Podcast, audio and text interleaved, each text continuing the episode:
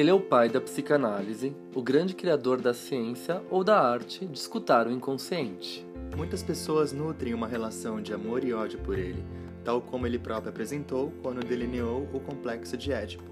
O fato é que é impossível passar por seus textos e continuar sendo a mesma pessoa. Na verdade, o mundo nunca mais foi o mesmo depois das descobertas de Freud. Eu sou o Alexandre Patrício de Almeida, psicanalista, pesquisador, mestre e doutorando em psicologia clínica pela PUC de São Paulo e professor universitário.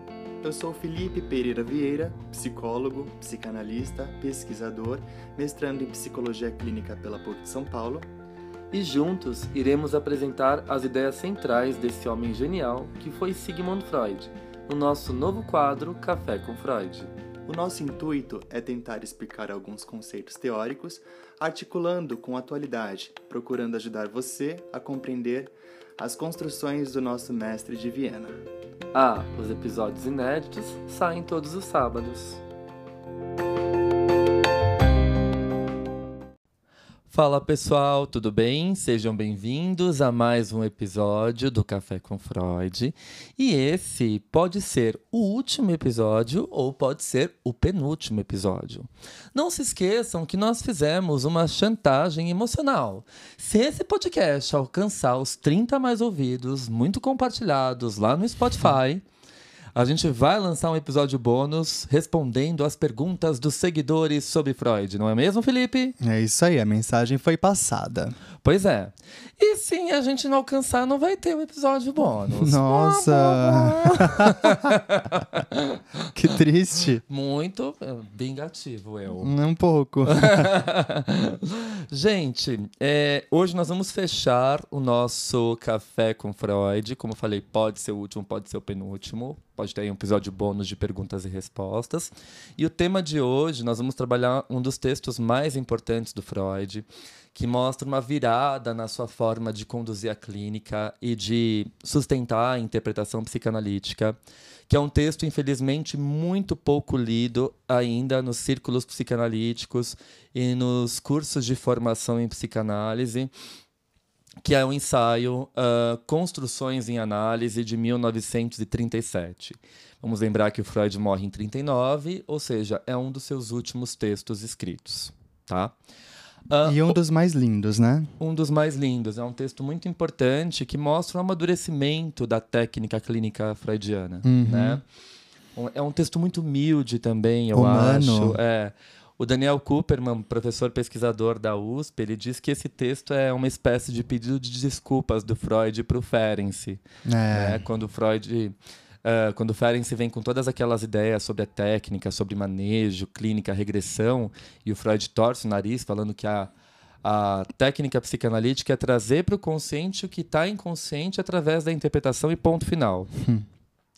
E o Ferenczi vai dizer que não é bem assim, né? E o paciente que lute com isso, né? O paciente que lute, pacientes mais fragilizados, traumatizados, como que sustentam esse tipo de clínica? Exato. Não sustentam. O que, que ele faz com essa informação que veio à tona? Perfeito. Então, Freud ele meio que reconsidera todas essas ideias, ele escreve isso nesse lindo ensaio que dá para a gente costurar com várias outras ideias. Segundo ponto, antes da gente entrar aqui no episódio, nesse texto belíssimo. Gente, alguns ouvintes entenderam errado, falando assim, no nosso último café com Freud, né, a gente falou que estava acabando o café com Freud. E aí falaram assim: "Ah, meu Deus, o psicanálise de boteco vai acabar. Socorro! Não sei o que vai ser da minha vida sem vocês. O que, que eu vou fazer nos meus domingos à tarde? O que, que eu vou fazer nos meus momentos de posição depressiva no banho, quando eu começo a chorar descendo devagar pela parede?" O que, que, eu vou fazer enquanto eu lavo a louça? É, isso sim, isso, isso faz. é bem simbólico, realmente. Né? Então, gente, não, o psicanálise de boteco não vai acabar, não é isso. O Café com Freud vai acabar porque o Café com Freud é uma série. Assim como nós tivemos o Café com Klein, que a gente recomenda veementemente que vocês ouçam o Café com Klein, que é belíssimo. A gente desdobrou toda a teoria kleiniana discutindo os principais pontos uh, que sustentam as teses dessa autora genial. Então, a gente vai ter uma pausa agora, né? Finalizando o café com Freud, a gente vai tirar férias, julho está chegando. Vai ter o depósito do meu doutorado, o Felipe tem que escrever o mestrado. Ai, ele nem tá fala. aqui com um pouco de pânico, preciso confessar para Eu vocês. estou com muito medo. Ele está com muito medo. Muito medo. Mas vai dar tudo certo, né? Vai Fê? dar tudo certo. Ele tá lendo que nem um condenado. Bem dissociado, né? né? Mas isso é muito bom.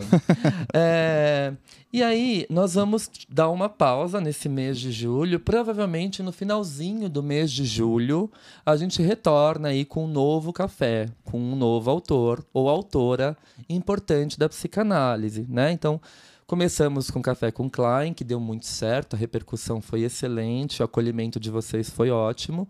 Passamos para o Café com Freud, né? Porque é essencial. E aí nós vamos para o café agora com outro ou outra autora ou autor importantes da história da psicanálise. Então não é o fim do Psicanálise de Boteco.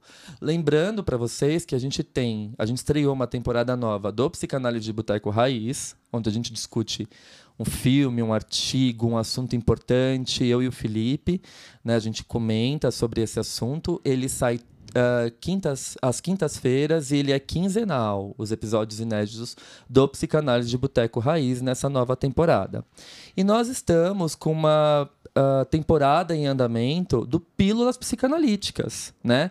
Que sai toda ah, sexta-feira, inclusive ontem saiu um maravilhoso com a participação do André. ah, que nós falamos um pouquinho sobre adolescência, psicanálise, traçando algumas articulações com a série Euphoria, né, da HBO.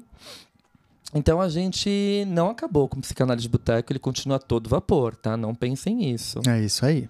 Ah, e aí, outra coisa, muita gente perguntou assim: ah, vocês vão trabalhar outro texto do Freud? Tem, tem texto assim, ah, e seus destinos tal.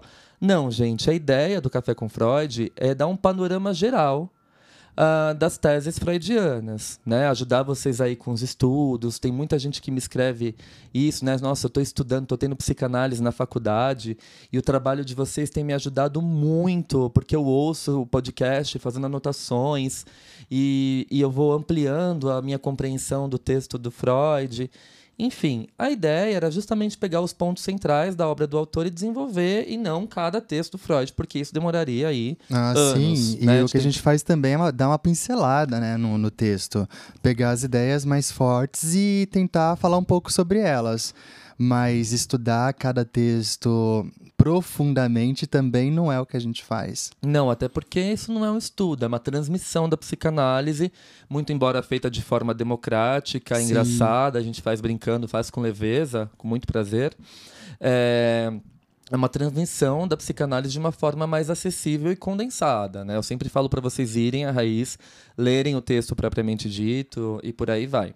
E fica o convite também para vocês participarem dos meus cursos e grupos de estudos permanentes, né, de formação permanente que a gente chama, porque é um estudo contínuo, ah, que abrem a, a cada semestre. Né? Então agora está fechando o, o primeiro semestre que a gente estudou ah, dois livros do Freud brilhantes, o caso do pequeno Hans e a psicopatologia da vida cotidiana. Nós estudamos durante todo o primeiro semestre, né? Agora nós vamos encerrar em agosto começam os estudos do segundo semestre. Então fica o convite, ah, eu gosto do Alê, do Fi, dessa didática, ah, da forma que eles trazem a psicanálise. Então eu, Alê, agora futuro doutor, né? Eu coordeno os grupos de estudos e vocês podem fazer inscrição ali. Em breve eu vou abrir no Instagram algumas formas, né, algumas instruções para vocês poderem realizar as matrículas. Então, quem se interessa e quer estudar a obra do Freud com profundidade, pode entrar nos grupos de estudos aí, fica o convite. Também nos nossos cursos e eventos, pockets, cursos que a gente abre aí esporadicamente no nosso Instagram. Ah, e lembrando a todos também que nas férias de julho nós vamos ter os cursos de férias de inverno, né? Ah, então vão ter aí vários cursos diferentes, temas legais estão chegando, eu estou elaborando aqui o programa de cursos que também já vão ser divulgados no Instagram em breve. Então tem tudo isso aqui para a gente se deliciar com Freud. Uhul! Então vamos lá falar desse texto maravilhoso que é o Construções em Análise. Bom, fica a dica aqui que nós vamos utilizar é, a versão da editora autêntica das obras incompletas de Sigmund Freud, do livro Fundamentos da Clínica Psicanalítica. é o livro Cor-de-Rosa, da Autêntica, a gente já recomendou ele aqui. E ele é um dos últimos textos, né? Que começa na página 365, chamado Construções na Análise, perdão. Né? A gente tem falado construções em análise, construções... Ah, depende da tradução, não é? Depende da tradução, sim. É, ele está dizendo por Construções na Análise, de 1937. Bora lá falar sobre o texto? Bora! Vamos lá.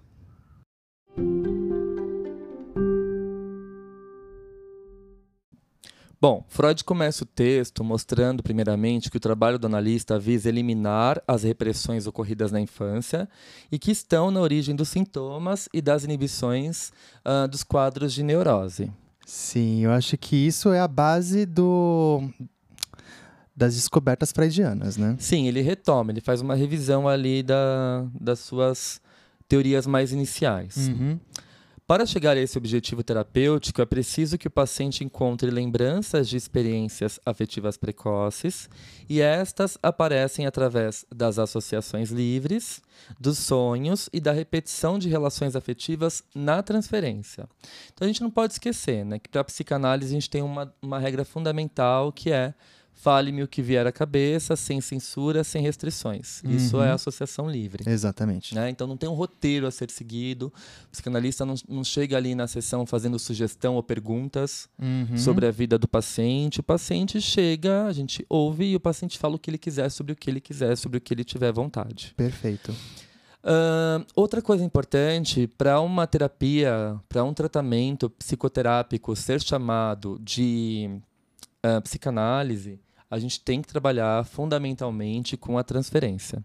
Então, o que significa, de forma bem básica, a transferência? Né? Um paciente que chega e fala assim: Nossa, eu tô com muita raiva hoje uh, da minha chefe, ela mandou fazer um milhão de coisas, eu tô aqui super incomodado, na verdade eu até me perdi para vir para cá, não sei o que lá. É, aí o analista vira e fala assim: bom, me parece também que você está com um pouco de raiva do processo analítico, né? Você se perdeu para vir para cá, você está uh, trazendo essas questões aqui para nós, né? Agora na nossa relação, no nosso encontro é isso, né? Aí o paciente fala: não, é, talvez eu esteja um pouco resistente, sim, porque na sessão passada a gente falou sobre questões que são muito difíceis para mim. Então você abre espaço para desenvolver os afetos a partir da fala do paciente, trazendo para aqui agora, para a relação transferencial, analista analisando. Essa é a base da transferência. Resumidamente, o conceito é esse. Mas é uma coisa super ampla, né? Eu acho que, inclusive, vale a pena você pensar num possível aulão sobre a transferência contra transferência, né? Ah, é bárbaro. A gente recomenda, inclusive, um livro clássico da Marion Minerbo, relançado pela editora Blucher, uh, que se chama Transferência e Contra Transferência, né?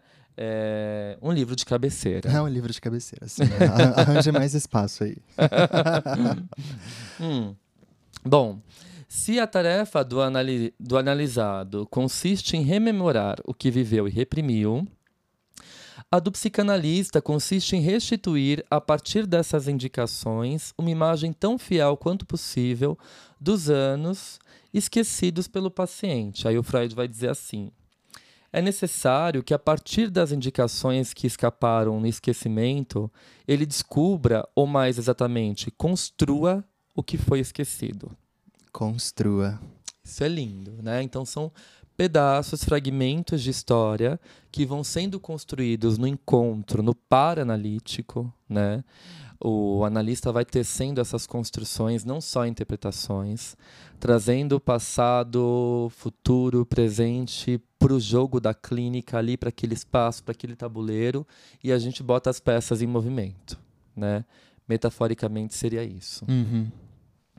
Esse trabalho de construção, né, ou se preferimos, a gente pode chamar de reconstrução, o próprio Freud fala isso, apresenta analogias com o do arqueólogo.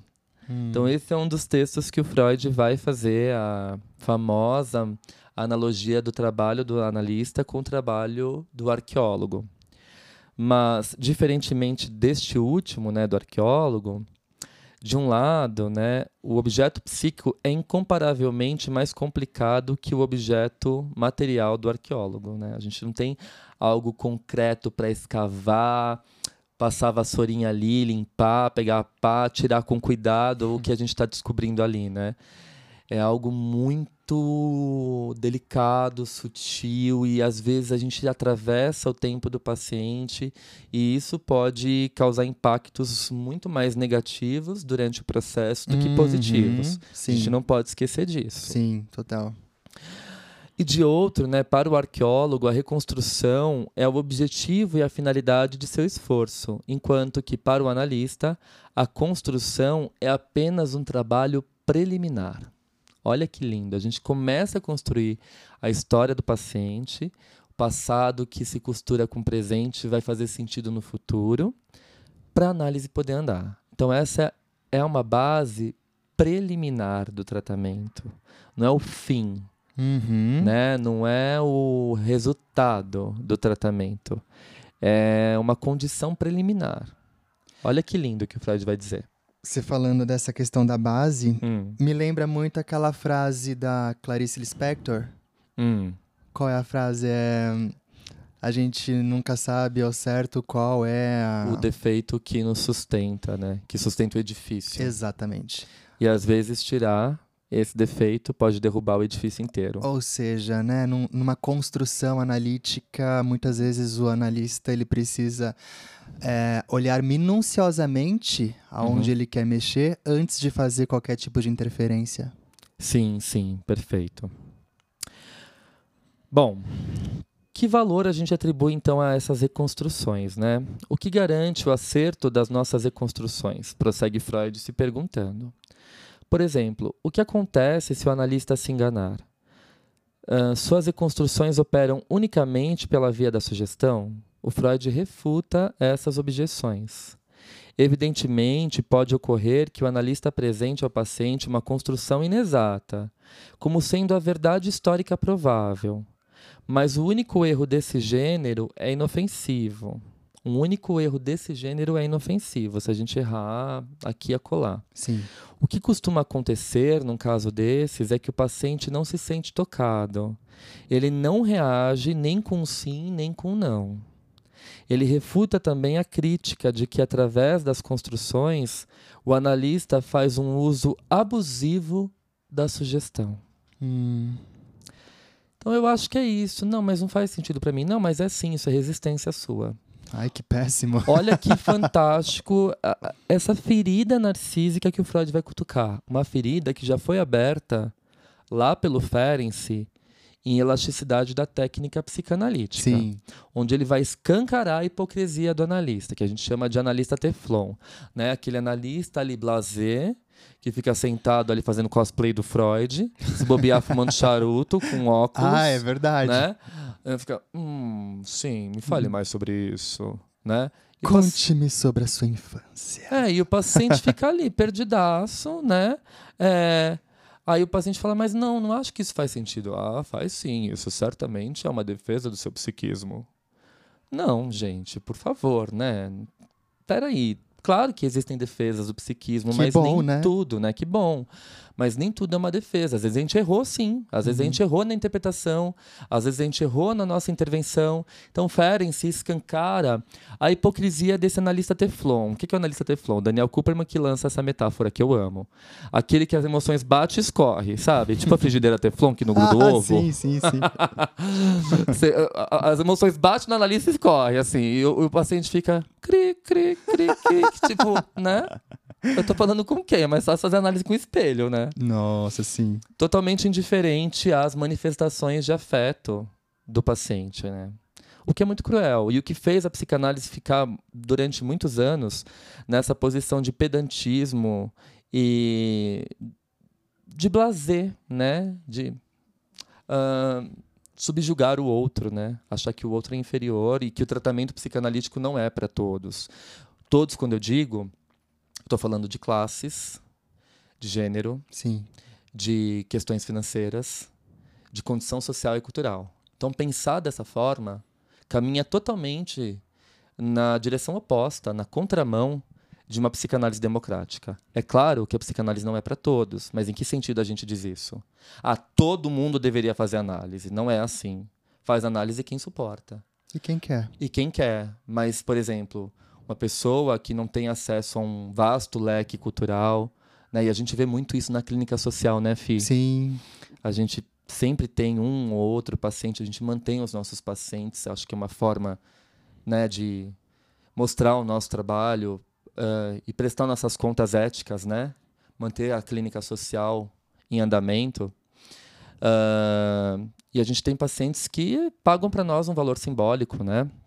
Que a gente faz um trabalho de ajuda, de suporte e super comprometidos com o processo de análise que vem de regiões super simples, né, de um arcabouço cultural super vulnerável, humilde, e estão ali bancando o processo Sim. de análise com muita seriedade. Não faltam, sempre se justificam com relação ao atraso, ou seja, bancam realmente, né? Eles querem alguma melhora, eles veem aquilo como algo necessário que promove transformações na vida deles, né? Total, total. É lindo isso. Então é, eu acho que a gente tem que pensar um pouquinho em qual psicanálise a gente quer transmitir, deixar e praticar como legado. É, eu acho que se manter nessa posição diz muito mais do, do analista, né? Da figura, da, da pessoa do analista, do que do próprio tra tratamento em si, né? Perfeito. Nossa, adorei essa reflexão. Achei lindo isso que a gente foi agora, viajou. E é bom viajar, né? É. E, e trazer Gente, essas críticas. É associação livre total, pessoal. Total. Nossa, achei lindo. Bom, depois de ter descartado essas objeções, Freud passa a examinar a reação do paciente quando o analista lhe comunica uma reconstrução.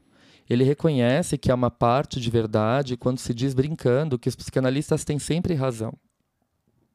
Não importa o que o paciente diga. Se o paciente diz sim, é porque ele aceita a interpretação. Se diz não, é porque é resistente, e o analista tem sempre a razão. Mas Freud esclarece que o analista não atribui um valor absoluto nem a um sim e nem a um não, pois considera tanto uma como a outra resposta equívocas. Para o analista, o sim do analisado pode exprimir uma aceitação, mas pode ser também a expressão de uma resistência. Quanto ao não, ele é tão equívoco quanto o sim, e pode ser tanto a manifestação de uma recusa quanto de uma resistência, ou quanto o fato de estar denunciando ali que o analista está errado. Sim. Nessas condições, como saber? Existem meios indiretos de confirmação nos quais se pode confiar inteiramente, diz Freud, que são as confirmações indiretas obtidas pela via das associações. Abre citação do Freud. Estamos diante de uma confirmação muito valiosa, mas expressada desta vez de uma forma positiva. Quando o analisado responde por uma associação que contém alguma coisa de semelhante ou de análogo ao conteúdo da construção. Fecha a citação. Obtém-se, então, outras formas de confirmação indireta quando ocorre um ato falho ou uma reação terapêutica negativa.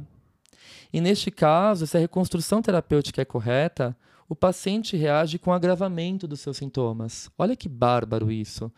Porque muitas vezes, quando a análise está andando e provocando transformações, o inconsciente vem e puxa nosso tapete. Uhum. Aí vem as resistências com toda a força. Eu começo a me sentir mal, desmarco a análise, não quero continuar.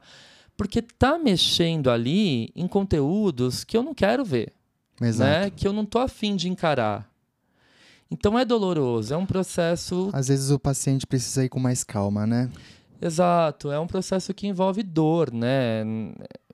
A gente poder mergulhar nas entranhas do nosso próprio psiquismo, da nossa história, do nosso registro simbólico no mundo, é extremamente complexo. Sim, às vezes o paciente precisa ser paciente consigo mesmo.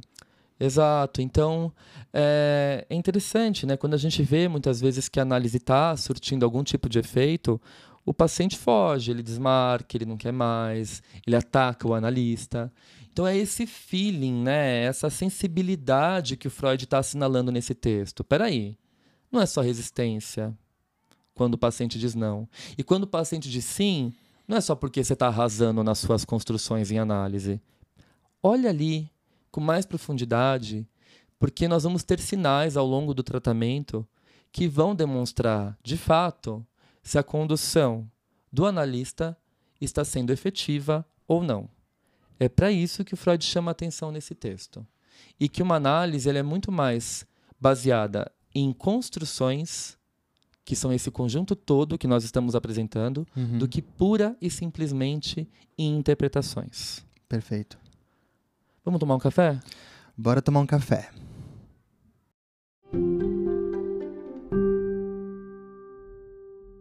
Em outras palavras, né, tudo isso que a gente está falando, é, ao contrário do que afirmavam seus uh, opositores, né, Freud vai dizer que o analista leva muito em conta as reações do paciente e delas extrai referências valiosas. Abre a citação do Freud. Mas essas reações do paciente são quase sempre equívocas e não autorizam uma conclusão definitiva. Somente prosseguindo a análise poderemos decidir se nossas construções são corretas ou inutilizáveis. Atribuímos à construção isolada apenas o valor de uma suposição sujeita a exame, confirmação ou rejeição. É. Muito interessante isso. Então, esse negócio de dizer que Freud era autoritário, né, fazer a sugestão com os pacientes, tudo isso cai por terra nesse texto, que ele vai deixar claramente qual era a postura clínica dele. Uhum. É, por que caminhos nossa suposição se transforma em convicção no paciente? É a experiência cotidiana que demonstra isso a todo psicanalista, né? Porém, persiste uma questão importante. Em geral, espera-se que uma construção proposta durante a análise leve ao despertar da lembrança correspondente no paciente, pelo menos é isso que a gente encontra na teoria, né, Fi? Sim. Quando a gente faz alguma intervenção que o paciente vai lembrar da infância, e é sempre assim que acontece? Não. Bom. não, Adorei não é. sua sinceridade. Contudo, na prática, é muito mais comum que o paciente não lembre do conteúdo significativo reprimido. E se não lembra, tem um motivo, né? Uhum. Isso não tem muita importância, diz Freud, pois se observa que quando o paciente adquire a convicção da, just, da justeza né, de uma construção, do sentido de uma construção, isso produz o mesmo efeito do ponto de vista terapêutico que uma lembrança recuperada. Olha que lindo. Uhum. Que lindo, né? Em certos casos, Freud observa que a comunicação de uma construção estimula não a lembrança no paciente, mas uma rica produção de lembranças vivas, muito mais próxima do conteúdo da lembrança significativa. Sei lá, eu estou lembrando aqui, é claro que eu não vou contar da minha clínica e dos meus pacientes, mas estou lembrando situações que eu mesmo já passei em análise pessoal, né? Uh, que eu estava falando coisas nada a ver da minha infância, nada a ver com o que eu estava sentindo na hora, assim, sei lá. Algo muito aleatório, né? Eu falando assim, ah, hoje eu estava reunido com meus pais e no jantar a gente falou tal coisa e meu pai pegou e falou uma coisa que me incomodou bastante e tal. Aí a minha analista falou assim, é, mas isso uh, de alguma forma tá ligado a tal coisa é, que você apresenta muito nas sessões, você não acha? Aí você, tipo, fica. Meu Deus. Trouxe né? para transferência, é isso? Trouxe para transferência, promoveu uma construção, Uhum. pegou alguma questão minha que não tá ligada diretamente ao meu pai, que tá ligada à minha relação com outras pessoas, Perfeito. mas que se manifestou em mim esse sentimento, essa, esse afeto, essa subjetividade naquele momento, na ocasião do jantar que eu estava tendo com meu pai e com a minha mãe. Olha Timing que louco. correto, né? Uhum, sim, sim.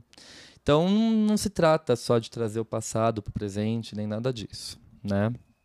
Ah, muito curioso, né?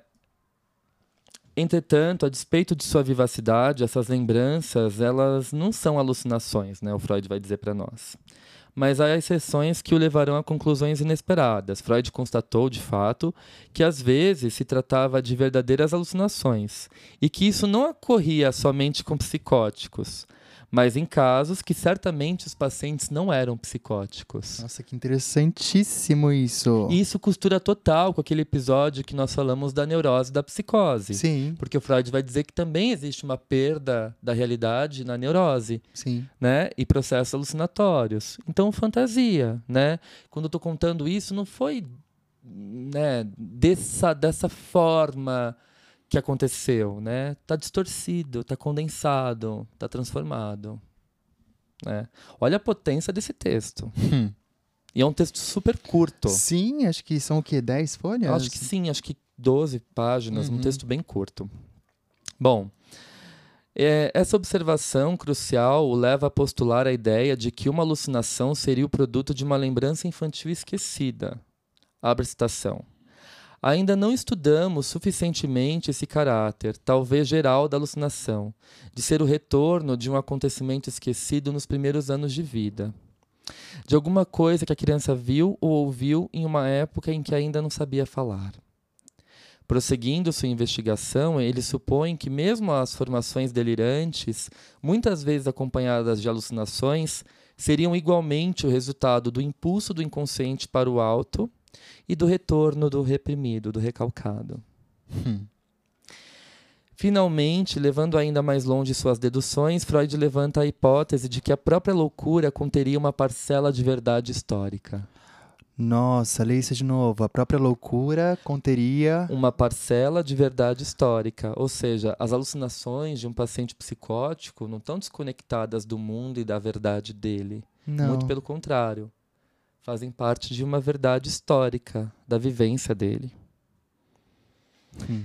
E que a crença no delírio extrairia sua força de sua fonte infantil. E aí é lindo, né? Porque o Freud nesse texto, ele abre espaço para outros autores pensarem, né? Ele está morrendo, é 37, ele morre em 39. Então ele diz assim: não dá tempo de eu pesquisar mais sobre isso, sobre a origem do delírio. Da, é, da psicose. Da psicose, né? Então isso fica para os pós-freudianos. É ele era tão que... cientista e generoso que ele dava a pista e jogava ali a ideia para que os outros que viessem depois pudessem desenvolver melhor essa tese, essa premissa. Melanie Klein super agarrou, né? Super, né? Bom, Freud chegou à conclusão de que os delírios dos pacientes seriam equivalentes de construções que realizamos em análise e que constituem ao mesmo tempo tentativas de restituições, como ele já havia mostrado muitas vezes antes. Porém, ele acrescenta: nas condições da psicose, os delírios só podem levar a substituir a parte da realidade que se nega no presente por uma outra parte que se negara igualmente em um período remoto da infância. Isso coloca então a questão de elucidar as relações entre negação e a repressão. É pelo estudo de casos particulares que se poderão descobrir as relações entre a matéria que se refere atualmente à negação e aquela que se referia antes à repressão. Fecha a citação do Freud. Importante a gente dizer aqui que, embora o Freud não ofereça uma resposta definitiva à questão que ele coloca, ele teve pelo menos o mérito de tê-la levantado. Hum. É, a partir disso, já dava pra pensar em mil coisas, né? Sim. É...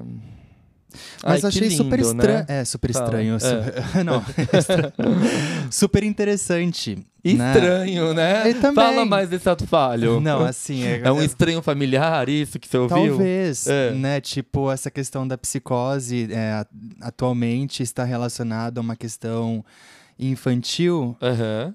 Que foi recalcada. Uhum. Enfim, eu, eu achei interessantíssimo.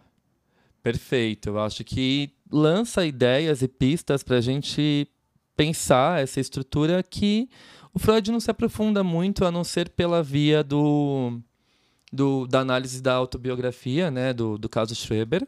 Ele lança ali muitas contribuições acerca da psicose, mas vamos lembrar que o Freud não atendia pacientes psicóticos. Sim. Né?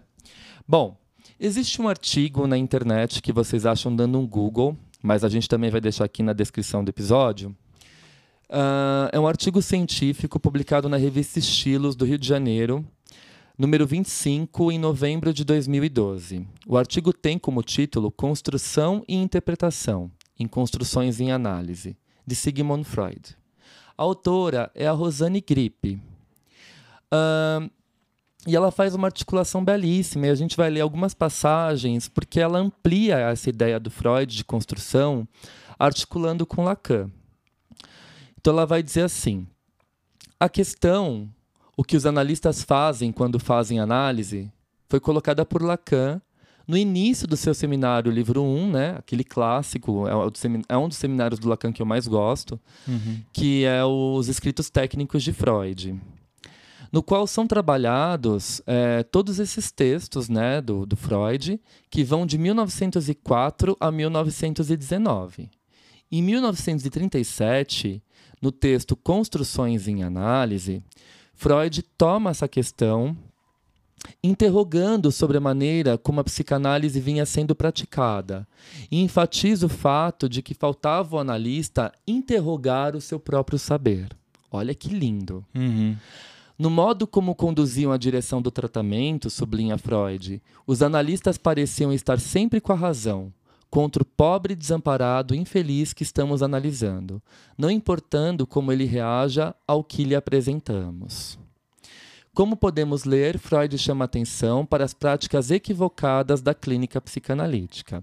Vamos lembrar que o seminário livro 1, Escritos Técnicos de Freud, do Lacan, uh, foi uh, publicado originalmente, foi dado né, na época de 53 e 54, nos anos 53 e 54. Vamos lembrar que o Lacan morreu nos anos 80, né, gente? Então o Lacan é muito mais contemporâneo do que o Freud. Certo. Então é importante como Lacan vai retomar isso, né? Essa verdade do analista. Essa é uma questão que atravessa muito a obra do Lacan. E ele vai dizer, né? Não podemos esquecer, quando ele, o Lacan vai escrever sobre a conta-transferência nos seus escritos, ele diz assim: a resistência é sempre do analista. Hum. Não preciso dizer mais nada, né? Hum, hum. Como a gente ouve assim em círculos. Ah, esse paciente não dá para analisar, ele tem muita pulsão de morte, né? Vamos lembrar aqui de um episódio da Melanie Klein, um babado, as fofocas, que eu sei que vocês Ai, adoram. Eu adoro, eu já sei até Felipe que você vai falar. fofoca. o Felipe tá mais fofoqueiro que a Rudinesco. É mentira. Bom, é, ó, tem uma fofoca da Melanie Klein escrita na autobiografia dela e em outros textos biográficos que vocês encontram disponíveis no site Melanie Klein Trust. Ah, existe um caso que uma aluna de supervisão está ali na roda apresentando o caso clínico para Klein, né? Aí ela diz assim: Ah, eu estou aqui um pouco perdida nesse caso, não consigo mais desenvolver essa ideia, porque a paciente ela, ela faz muitas identificações projetivas comigo e eu estou completamente confusa de tantas identificações projetivas. E aí a Klein, muito plena, sentada ali de perna cruzada, ela olha para essa aluna e diz assim: Não, querida, não é a paciente que faz identificações projetivas. Você que é confusa mesmo. Genial, né? Então, quantos analistas se ancoram nessa nos conceitos, gente, para se valer de muleta para a incompetência Exato. deles. Aliás, esse é um tema que eu toco e amplio profundamente no meu próximo livro que vai sair em agosto. Eu posso falar o título do livro? né. Não posso. Mas fiquem ligados no meu Instagram, porque esse livro promete e vai sair por uma editora gigantesca. E eu confesso que eu estou muito honrado de publicar com eles também. Isso fez muito bem pro meu ego e pra minha vaidade. Ah, sem dúvidas, evidentemente, né? Bom, a- voltando ao, ao artigo da Rosane Gripe, esse que nós recomendamos, que vocês acham facilmente dando um Google nele. Só digitar o título no Google que vocês acham o artigo na íntegra para ler. Ela vai dizer assim: Construções em análise é tão técnico enquanto quase todos os textos freudianos, pois, em certo sentido, Freud nunca cessou de falar da técnica. Nele, a visada de Freud, segundo assinala Lacan, é tratar do modo e de intervenção na transferência, o que não é pouco. Né? É, Na clínica psicanalítica, não se trata de conhecer exatamente o que, se sucede- o que se sucedeu em determinado evento da vida do sujeito. Olhem isso que lindo. Mas sim de escutar sobre o ser do sujeito que se realiza no tempo. Isso que é verbalizado na sua singularidade por meio da recordação e do relato de suas lembranças. A realidade do acontecimento é uma coisa, mas não é tudo. Há algo a mais. A historicidade do acontecimento. Diz Lacan para nós em 1952, no seu seminário sobre o Homem dos Lobos. Segundo Lacan, que retoma essa questão no seminário 1, ele vai dizer assim para nós, abre citação. A história não é o passado. A história é o passado na medida em que é historiado no presente. Historiado no presente porque foi vivido no passado. Fecha a citação. Nossa. O essencial em uma análise é a reconstrução. Se trata mais de reescrever a história do que rememorá-la. O passado é o que eu teria sido. A análise é a possibilidade de ser agora. É. é Esse finalzinho acho... fui eu que acrescentei. Não está no artigo. É... Nossa, mas extremamente rico é, é a gente pensar a clínica dessa forma, né? Sim. Bom, para fechar, eu sei que vocês amam uma poesia, um toque de reflexão. E aí teve um seguidor lá nosso maravilhoso uhum. que comentou assim no post do podcast: Eu tô encantado com esse episódio e vocês podiam sempre finalizar o episódio com alguma poesia. E eu sou muito fã de poesia, o Felipe tá sendo também, ele não Ganhou era. aval, né? Ganhou aval, ele, ele ganhou o que ele queria ler. E na verdade, eu não vou terminar o episódio com uma poesia, mas eu vou terminar o episódio para a gente poder ficar pensando e deixar essas palavras aí, né, ressoando na cabecinha de vocês, com trechos da carta da Clarice Lispector, a irmã dela, né, a Tânia Kaufman, uh, que é uma das cartas mais famosas da Clarice, de 6 de janeiro de 1948. Ela vai dizer assim: Tânia, não pense que a pessoa tem tanta força assim a ponto de levar qualquer espécie de vida e continuar a mesma. Até cortar os próprios defeitos pode ser perigoso. Nunca se sabe qual é o defeito que sustenta nosso edifício inteiro. Nem sei como lhe explicar. Queria, irmã, minha alma. Mas o que eu queria dizer é que a gente é muito preciosa. O, e que é somente até certo ponto que a gente pode desistir de si própria e se dar aos outros e às circunstâncias. Pegue para você o que lhe pertence, e o que lhe pertence é tudo aquilo que sua vida exige. Parece uma moral amoral. Mas o que é, verdadeira, o que é verdadeiramente imoral é ter desistido de si mesma. Espero em Deus que você acredite em mim. Gostaria mesmo que você uh, assistisse a minha vida sem eu saber pois somente saber de Sua presença me transformaria e me daria vida e alegria. Isso seria uma lição para você. Ver o que pode suceder quando se pactuou com a comodidade da alma. Hum. Clarice não é só profunda, ela é visceral, né? É, e é isso, né, gente? Eu acho que é isso que a gente trata em análise, é isso que a gente trata na nossa posição de analisandos, de pacientes.